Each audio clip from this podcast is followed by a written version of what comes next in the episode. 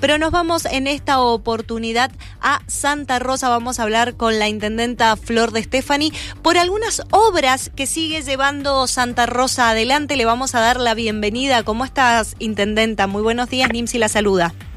Hola, ¿qué tal? Muy buenos días, Nancy. ¿Cómo estás vos? ¿Cómo están todos los que nos están escuchando? Bueno, muchísimas gracias por, por esta comunicación, gracias por atendernos. Sabemos que tenemos una agenda, sabemos que tiene una agenda muy, muy ajustada y queremos saber acerca de este auditorio municipal que va a inaugurar el municipio en la jornada de, de mañana. Bueno, te cuento que se trata de un auditorio que lleva casi 10 años entre distintas etapas de construcción, que prácticamente en el último tiempo estuvo muy abandonado, estaba toda la parte gruesa, y en el momento, bueno, que asumimos que empezamos a ver esta situación, armamos un proyecto para poder finalizar este primer auditorio que va a tener Santa Rosa, porque no teníamos otro espacio como este para el arte, para la cultura, para las escuelas, para los grupos de danza. Bueno, son ínfimas las los usos y las funciones que va a tener para Santa Rosa y presentamos este proyecto a la Nación y entre fondos nacionales y fondos municipales pudimos lograr terminar la construcción de este auditorio que, como decís, vamos a inaugurar mañana, que va a venir el ministro Catopodi, parte de su equipo, para ponerlo ya en funcionamiento en una gran velada, una gala con la Orquesta Infanto Juvenil de Santa Rosa y algunas otras lindas sorpresas más también. Bueno, ¿algún otro otro anuncio que vaya a hacer en conjunto con el con el ministro de, Obra, de Obras Públicas? Tiene una agenda muy variada usted con Catopodis. Está consiguiendo está consiguiendo demasiadas cosas para Santa Rosa, me parece.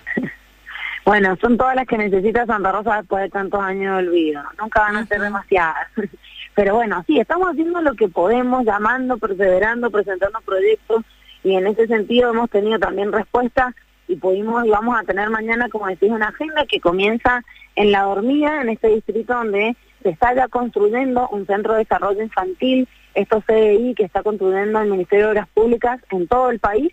Bueno, está muy avanzado y la comunidad educativa del jardín lo va a recibir el ministro, le quiere mostrar dónde funciona un jardín que imagínate hace 10 años funciona en un Zoom, en un salón de usos múltiples que como pueden dividir en salitas, que no tiene baños para niños, bueno, un montón de situaciones que nos llevaron a presentar este proyecto de construcción de un espacio propio para el jardín maternal.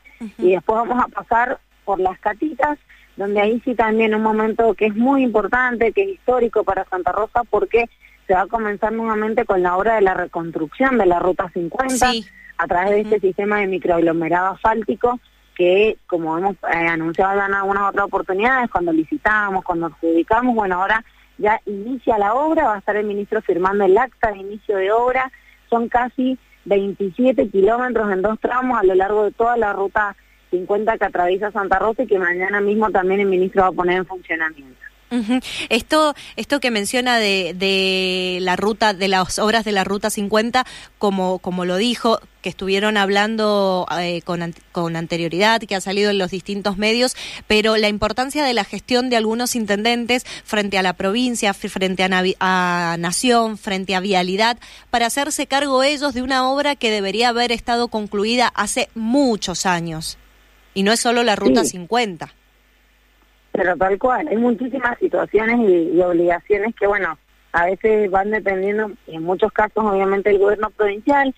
Yo no sé si es falta de, darle la importancia que al menos nosotros le damos en Santa Rosa y cuando por ahí uno no va encontrando respuestas, tenemos la obligación de buscar en otro lado. Y hemos encontrado, bueno, en la Nación las puertas abiertas y siempre también con fondos municipales. Digo, tanto la obra de CDI como la obra del auditorio han tenido casi un 30-40% de aporte de la municipalidad y es mucho para un presupuesto acotado que tenemos, pero entendemos que hay que aprovechar lo que viene y entonces hacer un mayor esfuerzo para seguir aportando nosotros. Y la ruta es una ruta provincial, que es la ruta 50, ex ruta 7, y Vialidad Provincial no tenía los medios, los fondos y la prioridad de ponerla eh, en, orden como corresponde, en condiciones. Nosotros la estamos pensando como un corredor productivo, económico, de desarrollo. Tenemos un montón de emprendimientos a lo largo de toda esta Ruta 50 y además nuestra gente que vive aquí y desde hace 50 años que no tenía absolutamente eh, en estos dos tramos principalmente ninguna intervención. Entonces pedimos la jurisdicción de la ruta, que se nos hiciera un traspaso de estos tramos para poder entonces nosotros con este convenio que nos otorgó la jurisdicción gestionar ante Vialidad Nacional eh, los fondos. Esto se incluyó, te cuento, en el presupuesto nacional 2021 y estábamos empujándolo para que antes de que terminara el año se afectaran esos fondos y bueno, logramos entonces que en el 2022 se llevara a, la ejecución. Y además es demostrar a veces que con gestión no solo los políticos nos quedamos en las promesas. Yo quiero también demostrar que las cosas se pueden hacer y llevar a cabo y que la gente vea que se comienza y que se termina. No como ese auditorio que estuvieron, digo, 10 años y todos prometiendo lo terminamos, lo terminamos, lo terminamos y nunca se hizo. Entonces, más allá de los partidos, sino de que la política de verdad sirva para transformar claro. Bien, intendente, estamos con poco tiempo, sabemos que usted también, eh, antes de, cerrar, la cambio un poquito para preguntarle por temas políticos. Está muy activo el peronismo eh, en estas charlas que se están brindando en los distintos, en los distintos departamentos. Ayer creo que tuvo doble función por el lado este eh, el senador Lucas Hilardo, acompañado de, de, otros legisladores. Usted también ha sido parte de este, de este peronismo activo e interactivo. ¿Cómo, ¿Cómo lo están posicionando? ¿Por qué están haciendo esto? ¿Qué es camino a un 2023 o camino a una unión del Frente de Todos en la provincia de Mendoza? Es un camino para reactivar, para renovar de fuerzas, para entusiasmar a la militancia, a quienes se sienten afines a la militancia del campo nacional y popular, del peronismo, del Frente de Todos.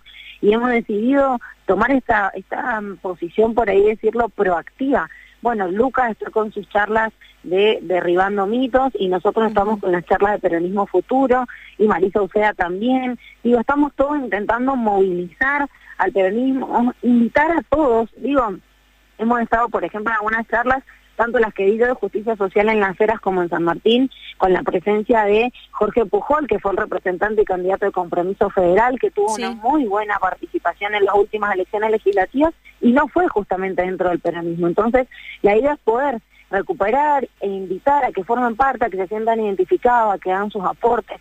Como ellos, muchísimos, digo, ¿no? Partidos y muchísimos compañeros, como decimos nosotros también, y compañeras que realmente tal vez no lo fuimos a buscar, tal vez no se sintieron parte, pero queremos que camino a un 2023 puedan encontrar en el peronismo un lugar para sentirse identificados y con todas las fuerzas para poder salir a militar un proyecto que incluya a todo Mendoza, que sea mucho más equitativo, más federal que el que estamos viendo en el gobierno de Cornejo y de Suárez en este momento. ¿Este peronismo futuro la incluye a usted como gobernadora? No, no, este peronismo futuro habla más bien de esto de la actualización doctrinaria de nuestras banderas, de como digo, el entusiasmo, transmitir la experiencia de Santa Rosa, que fue una experiencia que, llama a movilizar, de que aún en las peores circunstancias se puede eh, ganar una elección para transformar después un departamento. Entonces estamos con ese mensaje, pero no hablando de candidaturas ni de personas, sino más bien de, todo el peronismo con fuerza para el 2023, que sea quien sea el candidato, sea de verdad un candidato o una candidata competitiva, que tenga ganas y que tenga apoyo. perfecto. Intendenta Flor de Estefani, muchísimas gracias por estos minutos. No, por favor, muchísimas gracias a ustedes. Un abrazo grande y los esperamos cuando quieran para visitar el auditorio. Gracias, hasta luego. Estábamos hablando con la intendenta de Santa Rosa, Flor de Estefan.